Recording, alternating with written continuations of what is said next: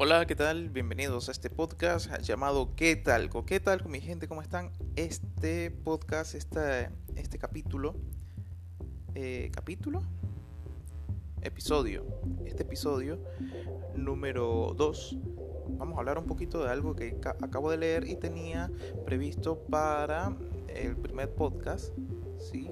Y de verdad que tengo como una semana y media que no subo nada. O sea, el primero y ahí quedó. O sea, no recuerdo si hablé de esto, pero vamos a volverlo a retomar. Ya sé que, que este... Vamos a hablar un poquito de, más entonces. Si ya hablé en el número uno, vamos a hablar de la generación de cristal. ¿sí? Y algo muy interesante que empecé a, leer ahorita eh, respecto al, al surgimiento de la generación de cristal en la última década. Y es algo muy loco porque eh, así como, como que cada 10 años siempre hay un, rasgo que define a esa generación, por lo menos en los años 70, que era la forma de vestir y de pensar para y las perspectivas eh, común que era a través de la moda hippie música alegre, consumo de sustancias relajantes, así como el cannabis, y el famoso lema haz el amor y no la guerra, que por cierto a mí me parece que es un gran lema que debería no solamente ser de esta generación de los años 70, de los hippies, sino que debería ser de todos, de todos y de todas las generaciones, porque siempre eh, estamos como que muy en lo actual y está bien, no estoy diciendo que está mal, pero olvidamos muchas cosas buenas que ha tenido el pasado, como ese gran lema, hace el amor y no la guerra. Y también viene la generación eh, X, algo similar sucedió en los 80, con el, el auge del rock y el nacimiento de la generación Y también. Eso es una de las generaciones. Y mi generación de los 90, que nacimos los millennials, y luego la, generación del 2000 como la generación Z. Sin embargo, es como estas dos últimas donde surgen ciertos problemas, pues gracias a las constancias que a las constantes quejas y rechazos por parte de estas personas a diversos temas que antes eran comunes en, anterioridad de la vida, pues por, por lo menos eh, en muchos casos a ver, un poquito más adelante les voy a explicar qué veía, qué, no se veía antes y que ahorita se le ha dominado generación de cristal por ver esos problemas. Según, esto es algo que he leído así por encimita y luego ya voy a poner mi, mi punto de vista. Como he mencionado antes, la generación de cristal abarca a las personas nacidas alrededor entre los años 1995, que digo 1990 y, y 2005. Por otro lado, el término de cristal viene de delicados o hipersensibles. Es decir, que por un comentario o crítica, quienes son parte de esta generación se sentirán ofendidos sin importar lo que haya escuchado o haya una falta de respeto. La característica que mayormente recibe por los adultos es que se quejan por todo y no aguantan nada. De mi punto de vista eso es cierto porque hay muchas cosas que está bien, que están bien y hay otras cosas que me parecen muy absurdas y muy tontas o, o problemas que no saben abarcarlos eh, sino que se van de una vez a lo extremo. Ya, ya, ya va como por ahí por lo por lo como por lo feminista porque yo de mi punto de vista lo que están haciendo ahorita que todo es una protesta y que no es una protesta de, así de, que solamente es un desastre un, un problema para todo. Y y a mí no me parece que esté bien. Si tú quieres hacer que, que las mujeres sean, se vean fuertes, y sean fuertes, en realidad son muy fuertes, pero que, que, que de verdad sobresalgan del resto, háganlo como, como, como muchas imágenes que hemos visto, memes en, las redes sociales, como las mujeres, que la, primera, la primera mujer que, que trabaja en la NASA, o, o la primera jueza, o cosas así, que de verdad que sean relevantes, que, que tengan peso en, en, en la historia.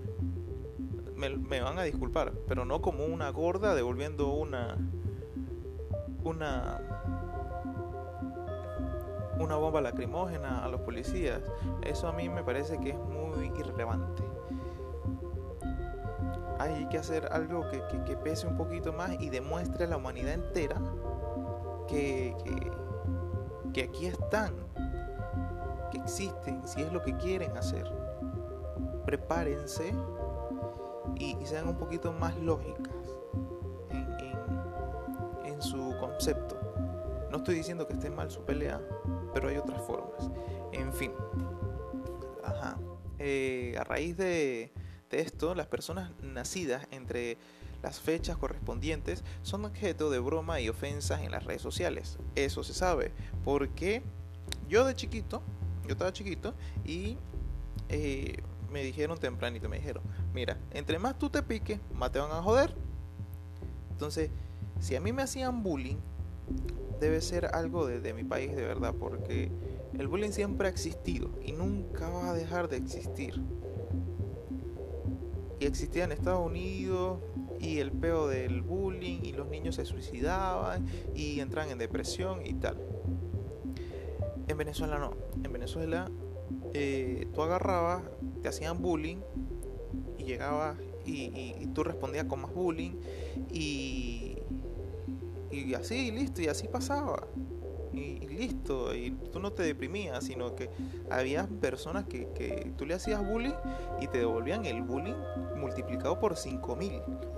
Y, y eran en chiste también, entonces eran muchas cosas que, que, el bullying nos, nos ha jodido. Y obviamente esta gente se presta para hacer bullying, mucho bullying y, en redes sociales más todavía. Actualmente es normal encontrar un meme sobre ellos, pues eh, un rasgo de los millennials y de la generación Z es su hipono y no, mentira, ser opinólogos. Una palabra muy cómica. Por ende, encontrar comentarios de ellos sobre algún desacuerdo de un tema es normal junto a las burlas de otras personas, sean sus contemporáneos o no. Si sean, seamos o no contemporáneos, supongo que sea, serán la mayoría de los millennials, serán la mayoría de los de la generación Z que, se molestarán por esas tonterías y pero yo no, yo creo que no me incluyo ahí. Porque uno de, mis lemas personales, ¿sí? Yo creo que es un poquito así como que haz la paz y, no la guerra. Pero el mío va como que me sabe a mierda lo que digas, yo soy feliz como soy. Y para adelante y listo. Eso es lo que hay que hacer. Si no te gusta algo, opina de forma respetuosa, porque todo el mundo se merece un respeto, ¿sí? Y, eh, y si no te sirve, y si no te llena, y si no te gusta, pues o no lo consumas si lo ves en redes, o ignóralo si es un conocido, o X, no le pares bolas, mándalo a comer mierda y listo, ya, y no pasa nada.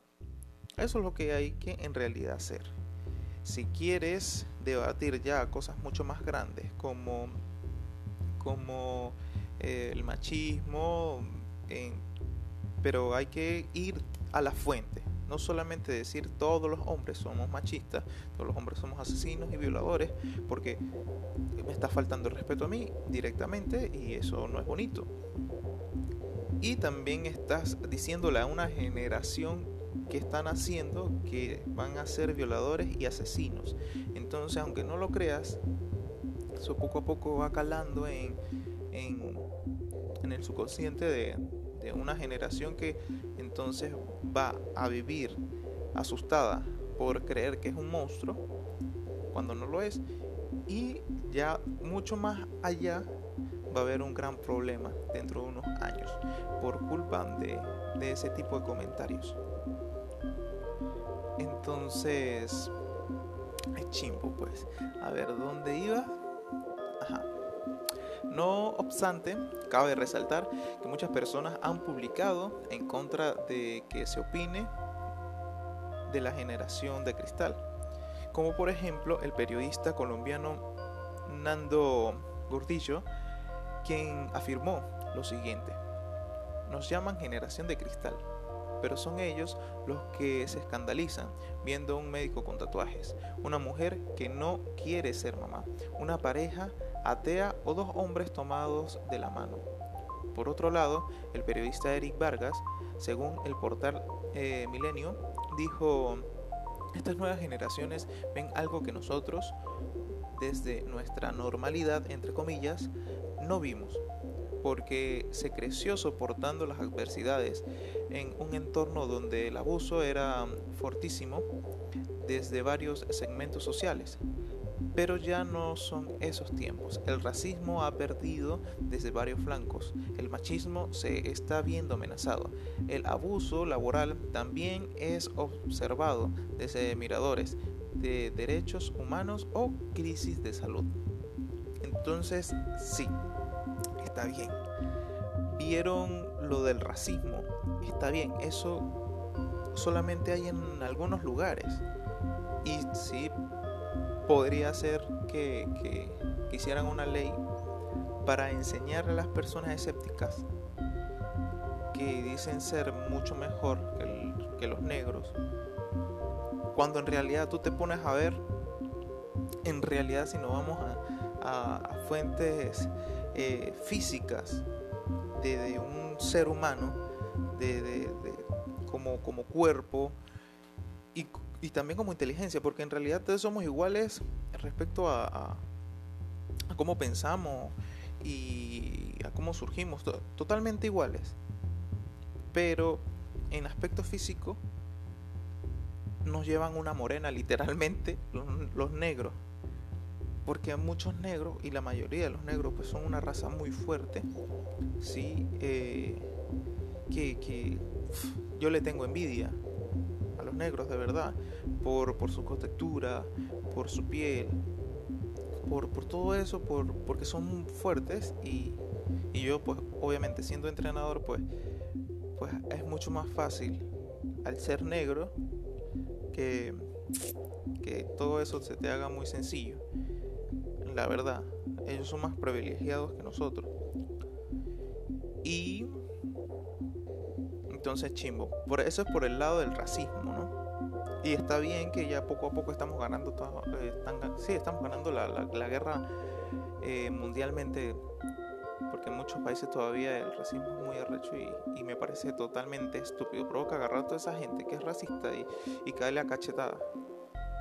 Para ver si, si, si ya dejan de la estupidez porque de verdad estas estupideces, porque en realidad son estupideces, el racismo, el machismo, el abuso laboral, eh, la crisis de salud, todas esas cositas son las que en realidad están haciendo que la humanidad en general, no solamente un país o unas razas o no, el, en total, la humanidad en total, todo el planeta, se está viendo afectada por estas tonterías y otras que existen que, que por eso no avanzamos por eso no somos mejores, por eso no hay carros voladores, por eso no hay, eh, no sé, por eso el mundo ahorita está tan, pero tan atascado que estamos perdiendo la batalla durísima contra la vida y contra el progreso del mundo.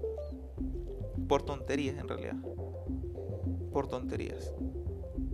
Entonces acá dice que para finalizar, los millennials y la generación Z están estigmatizados socialmente. Comentarios de algunos de ellos han logrado que la sociedad los vea de diferente manera, tomándolos como objeto de burla en las redes sociales e incluso en la propia vida diaria.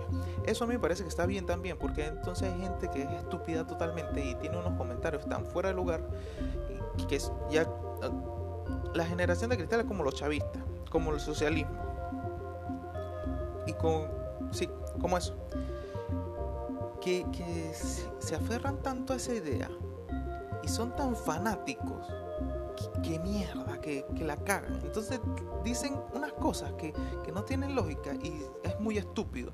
Entonces ellos como que primero hablan y después piensan. Ellos no están como, como, como el dicho. Pienso y luego soy o actúo, creo que dice. Y no, ellos primero hablan y lanzan todo eso y yo creo que después ni piensan, solamente hablan por hablar y es muy estúpido eso. Entonces, por, por eso se han ganado en, en general ese nombre de generación de cristal. Ya por ese lado es que yo tenía muchas ganas de hablar de, de este tema. Porque me parece burda de loco. Es que tú te pones a ver y vamos quitando estas tonterías sociales que tenemos y el mundo fuese una potencia, ¿cómo decirlo? No es potencia mundial, ya, porque como el mundo va a ser la potencia interestelar, algo así, sí, estaríamos un poquito más, más avanzados que ahorita quitándonos tantas cosas estúpidas de la cabeza. Y no estoy diciendo a los políticos, no estoy diciendo a, a la gente que no le gustan los tatuajes, no lo estoy diciendo, ah, porque esa es otra. Está bien, que antes era un, madre tabú, que ahí te vas a hacer tatuajes, que no te han dado trabajo. Eso me parece ridículo también, pues. No te puedes jalar el pelo largo, ni la barba, ni piercing, ni cosas. Pero eso, el que uno se haga eso, no quiere decir que, sea de otra manera. Y, yo conozco muchos profesionales que, tienen sus tatuajes, que tienen sus piercing, que son. Usted los ve fuera del trabajo, del consultorio, de, de, la oficina, y son heavy, heavy, heavy. Eh, collares eh, de, de púas, eh, muñequeras también de púas, el pelo largo, tal, sus tatuajes, full tatuajes por todo el cuerpo, pero son felices así, son muy, muy felices y eso es lo que todavía la humanidad creo que no ha entendido, que la felicidad es lo que tiene que, que mover el mundo y la conciencia. Yo creo que por eso ahorita aquí en, en Latinoamérica hay tantos problemas porque nadie, nadie, nadie agarra conciencia. Nadie está eh, siendo responsable con lo que... consigo mismo. Consigo mismo. Nadie es responsable de su vida, nadie es responsable de, lo que hace o deja de hacer. Cuando uno por uno se haga responsable de sus cosas, y no le eche la culpa al gobierno, no le eche la culpa a la izquierda, a la derecha, no le eche la culpa al vecino, no le eche la culpa a los chinos, no le eche la culpa a los negros, no le eche la culpa a los blancos. Cuando dejemos de, de ser tan, tan ignorantes, porque en realidad todo el mundo, y me incluyo todavía, somos muy ignorantes, la humanidad en general, pero aquí en Latinoamérica mucho más cuando dejemos de esperar un milagro de Dios para, para avanzar como sociedad, ahí lo vamos a hacer. Cuando un buenos días sea normal, cuando alguien siempre se levante con ganas de, trabajar, cuando las cosas se tengan... Por eso es que hay mucha... Por, por eso es que, que, que que nos cuesta tanto a nosotros los emprendedores o a, las personas en general concretar proyectos. Porque si todos fuéramos conscientes de los demás también, primero de uno y luego de los demás, porque si yo quiero hacer un negocio, yo estoy consciente de que mi negocio va a afectar otra, algo más que está en, su, en mi entorno y yo soy consciente, si hago esto va a pasar esto con tal persona y con esto y con esto y con esto, si llegamos a ser conscientes de muchas cositas así, la vida para los demás va a ser fácil por mis actos, por yo ser buena persona y por ser consciente de mi alrededor. Y si hay gente que piensa como yo, entonces mi trabajo y mis oportunidades van a crecer. Entonces, todos, todo parte de ahí. Creo que no va, va a llegar el momento, creo que va a llegar el momento donde todos seamos conscientes. Para, para finalizar, les voy a dar un, ejemplo que vi en una película hace muchos años, pero es la 2, es la guerra de la... No, la guerra de la galaxia no Puta madre. Es una película de Will Smith y extraterrestre. A ver,